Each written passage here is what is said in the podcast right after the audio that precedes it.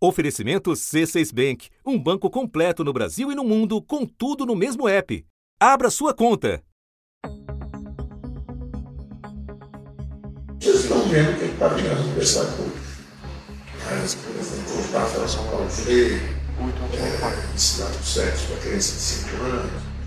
Foi no final de abril que o ministro da Economia mais uma vez ignorando que a reunião da qual participava era transmitida ao vivo, compartilhou seu pensamento sobre o ensino público superior no Brasil.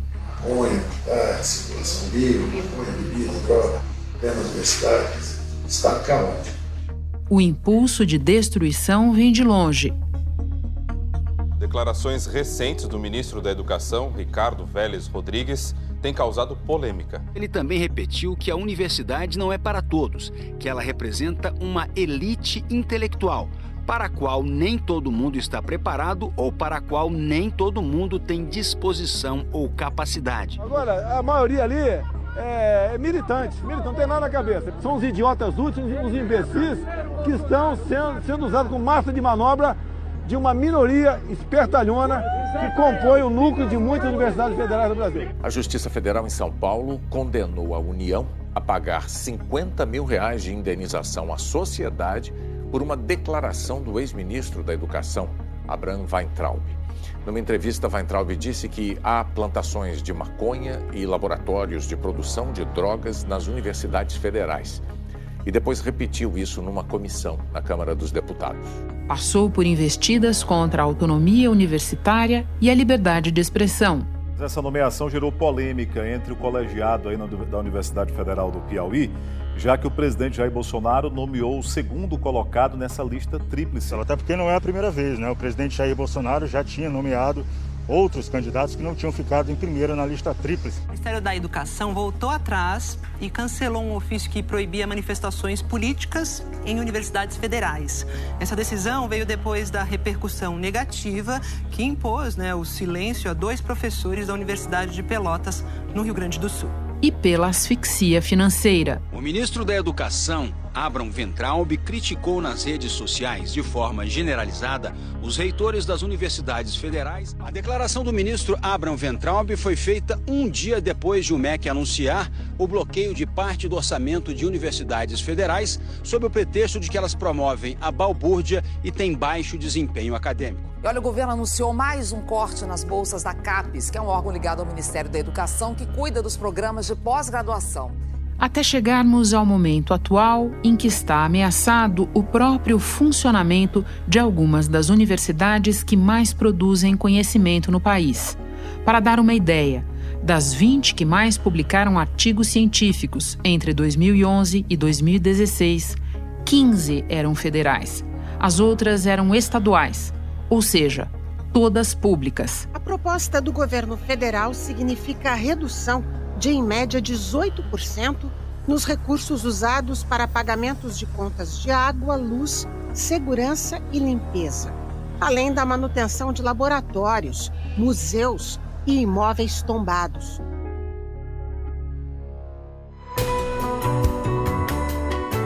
Da redação do G1, eu sou Renata Luprete e o assunto hoje é o estrangulamento das universidades federais, o status e o impacto da seca de recursos para esse setor que responde por 64% de todas as matrículas das instituições públicas de ensino superior. Dois convidados neste episódio: Edivar Madureira, reitor da Universidade Federal de Goiás e presidente da Associação Nacional dos Dirigentes das Instituições Federais de Ensino Superior, a Andifes, e Úrsula Dias Pérez, professora doutora da USP no curso de Gestão de Políticas Públicas e pesquisadora do Centro de Estudos da Metrópole, na mesma universidade.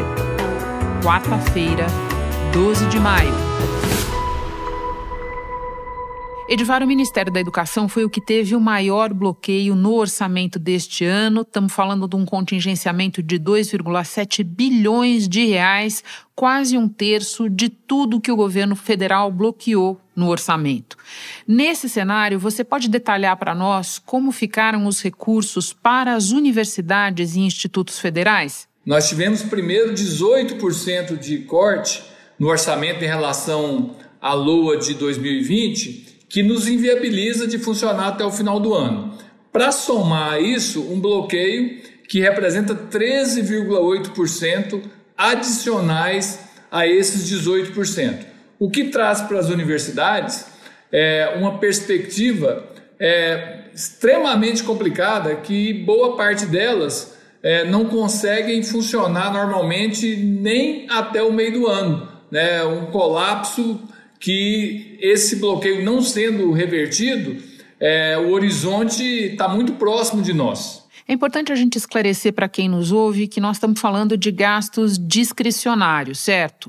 Aqueles que não são obrigatórios, como o pagamento da folha de professores. Exatamente. Nós estamos falando daquele recurso que fica é, sob a governança dos gestores das universidades para manter a universidade funcionando. Nós estamos falando de pagamento de água, luz, é, internet, segurança, limpeza, insumos básicos, manutenção predial, manutenção de frota, diárias e passagens, ou seja, aquilo que é o oxigênio para que a universidade continue trabalhando. E você pode nos dar exemplos de como isso impacta o funcionamento das universidades num contexto muito específico, que é esse atual das aulas remotas? Olha, é, eu preciso, Renata, trazer um pouquinho é, da história recente desses orçamentos que vêm congelados há vários anos. Segundo o Ministério da Educação, o bloqueio é de 30% das chamadas verbas discricionárias. No total, considerando todas as universidades, o corte é de 1 bilhão 704 milhões de reais. E a previsão orçamentária para a CAPES no ano que vem prevê um corte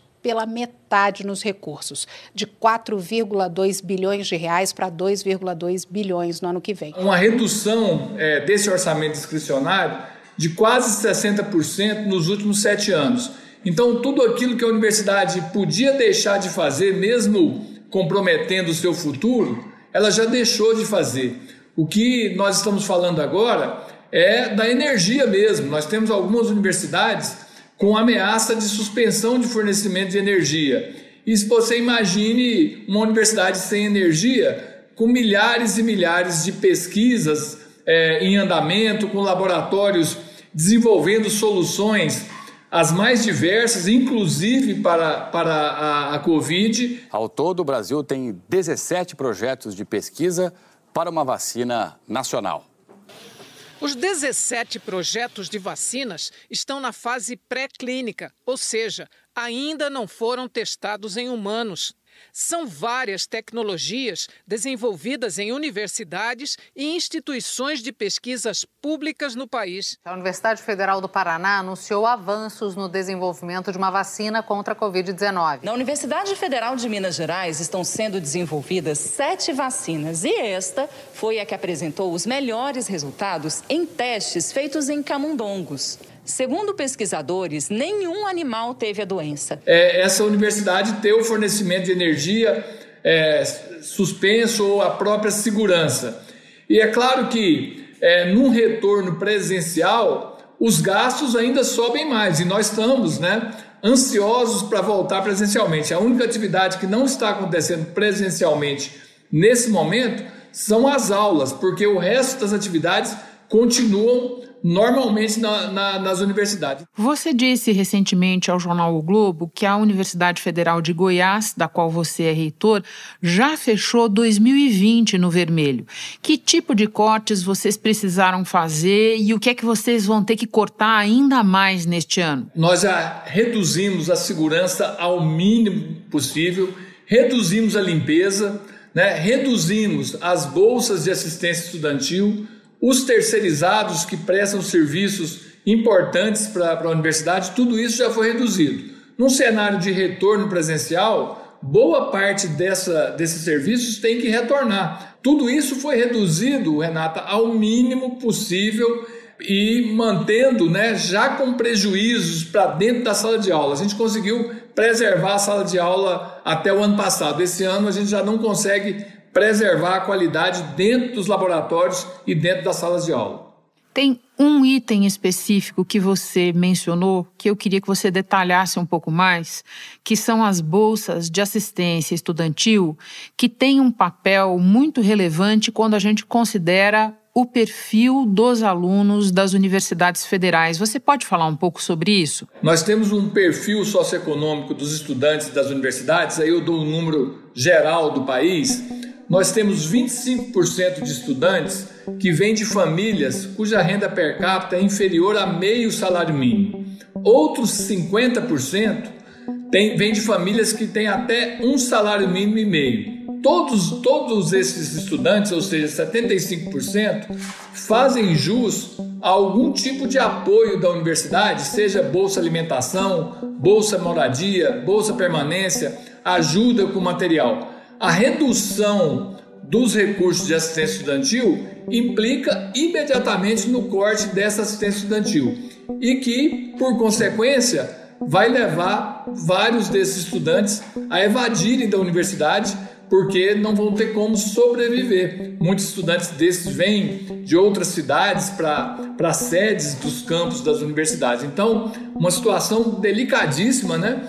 Que mandando pessoas para casa que representam, sem dúvida nenhuma, a perspectiva de futuro do nosso país. Vamos voltar então para o ponto inicial da nossa conversa, que é o bloqueio no orçamento deste ano.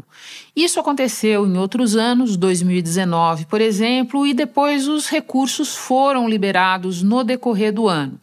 Se o dinheiro desta vez for liberado, você diria que é suficiente para garantir o quê? A continuidade de quais atividades? Com o bloqueio, o horizonte é aquele que a reitora da UFRJ disse: o horizonte é julho. Um estudo espanhol classificou a UFRJ como a única universidade brasileira entre as 250 melhores instituições de ensino superior do mundo. Ela está à frente, por exemplo, de universidades como a Universidade de Sorbonne, na França, a Universidade de Coimbra, em Portugal, e a Universidade de Manchester, na Inglaterra. Desbloqueando, o horizonte é no máximo setembro. Para algumas universidades, isso pode ser agosto, para outras, outubro, mas não mais do que isso. Nós precisamos da recomposição do orçamento, é, desse um bilhão de reais que foi tirado na lua desse ano, para a gente chegar minimamente ao final de 2021. Vamos deixar claro para quem nos ouve: quando você fala que se nada for feito, o horizonte é julho, você está falando julho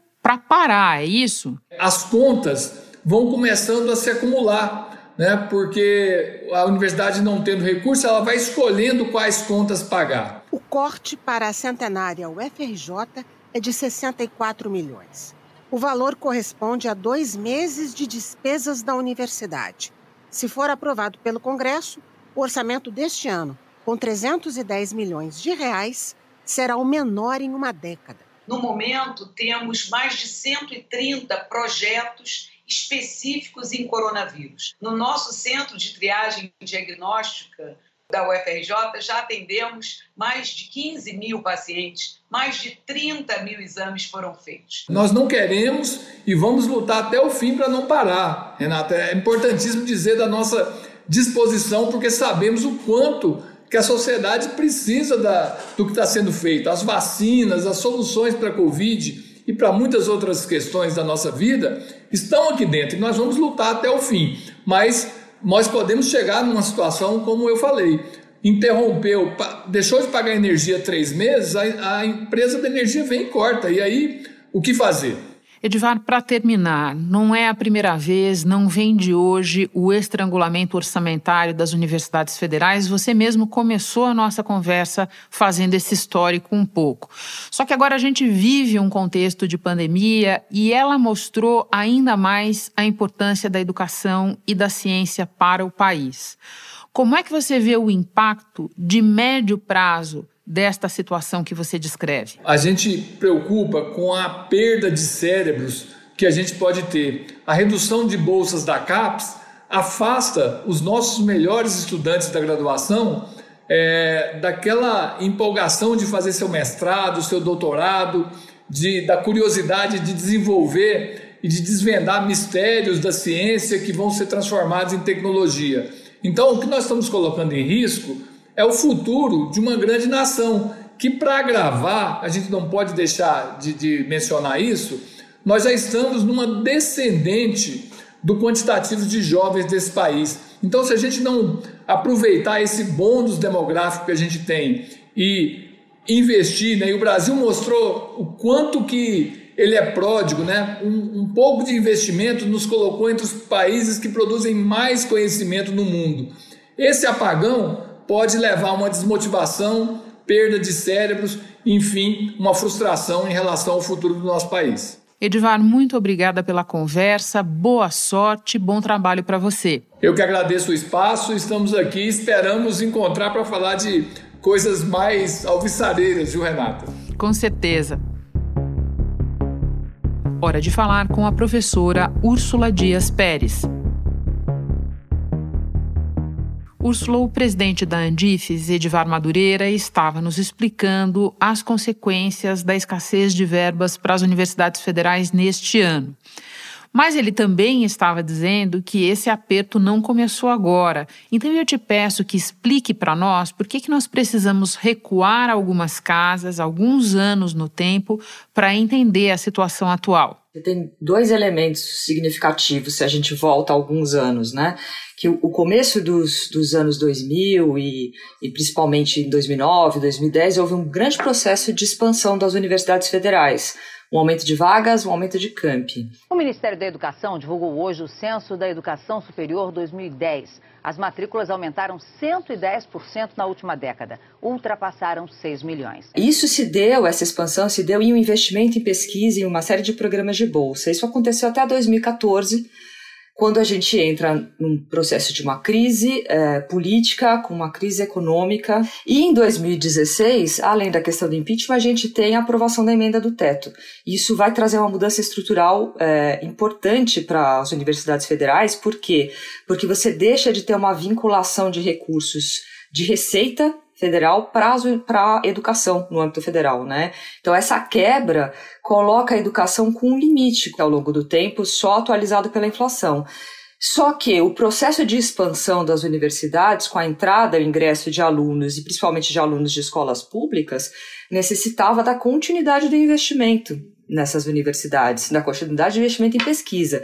Então, é, essa mudança estrutural, ela já é uma primeira crise. A partir disso, a gente vai ter cortes seguidos é, nos orçamentos das universidades federais nos anos é, consequentes. E nesses últimos anos, 2019, 2020, nesse ano presente, os cortes se aprofundaram.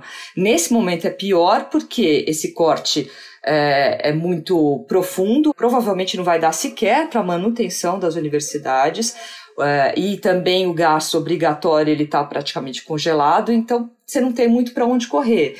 E para além disso, tem toda uma incerteza do que vem daí, do que acontece daqui por diante. A gente vai falar das incertezas ainda, mas antes eu quero aproveitar a tua experiência na ponta com a administração pública para você nos dizer o que é que significa para um gestor viver nessa incerteza de não saber se a execução orçamentária está garantida, pelo menos ela. O processo orçamentário, ele tem, na, principalmente no, no, procedimento da despesa, ele tem uma lentidão burocrática é, em parte necessária, né? Não precisa ser lento, mas há protocolos. Você precisa planejar o gasto para que o gasto seja bem feito e principalmente que cumpra o princípio da eficiência. Você não pode sair gastando de qualquer jeito, né? Você precisa pensar o que vai fazer, programar esse gasto para que ele, você consiga licitar ou adquirir a partir das regras de licitação pelo menor preço. Então, se você não sabe quanto você vai ter de cota por mês, como é que você programa um gasto buscando ser o mais eficiente possível?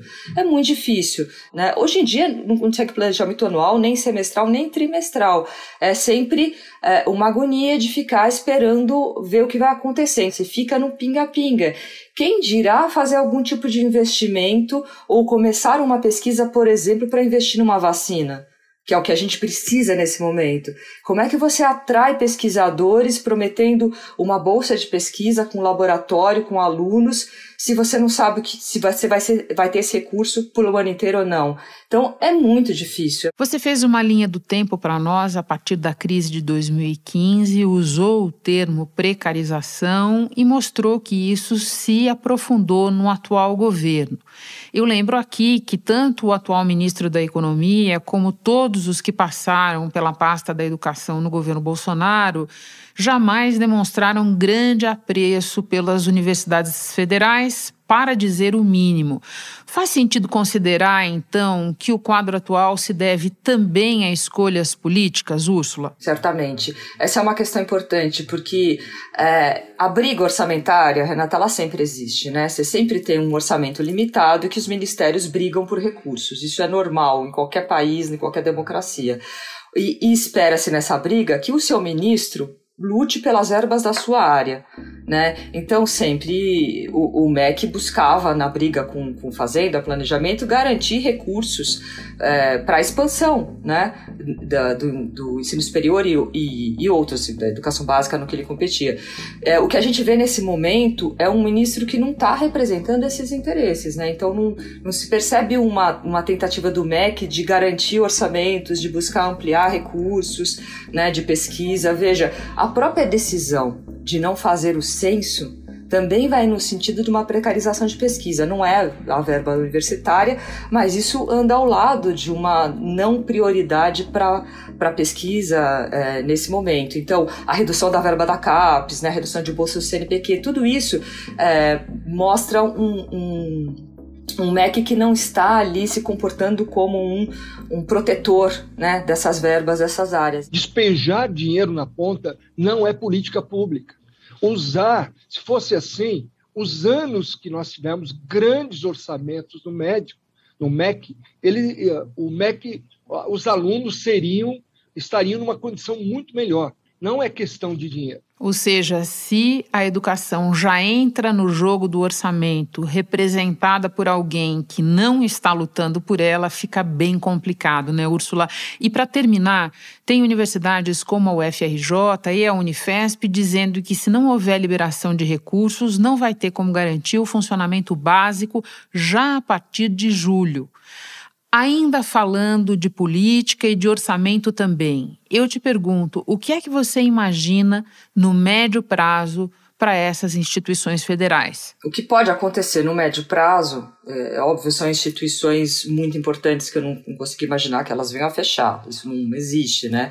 Mas ou há uma, fazemos uma luta para conseguir né, um aporte orçamentário extra para essas universidades ao longo do tempo e repensar essa estrutura, o que pode vir a acontecer é uma redução paulatina do número de vagas em vestibulares, porque como é que a gente vai colocar mais alunos para dentro que precisam de apoio, de auxílio, né, de, de verbas de bolsa, se você não consegue manter a manutenção mínima da infraestrutura?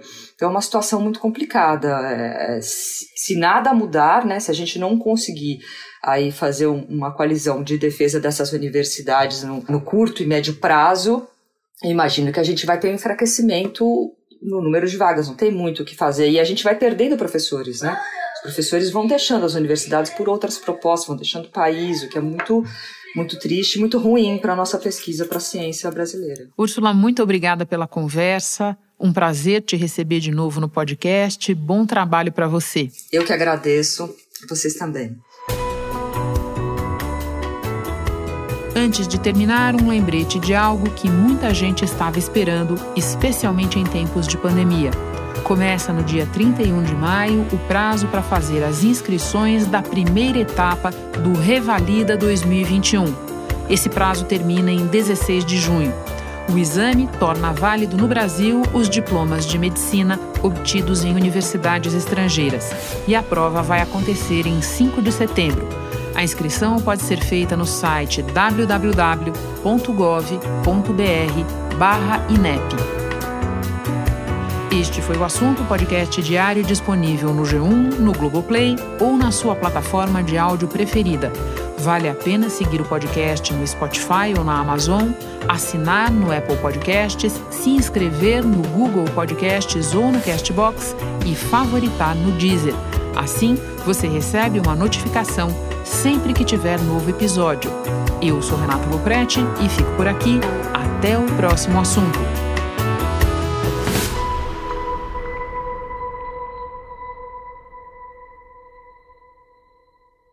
Você no topo da experiência financeira que um banco pode oferecer. Escolha um banco completo no Brasil e em qualquer lugar do mundo. Abra sua conta no C6 Bank.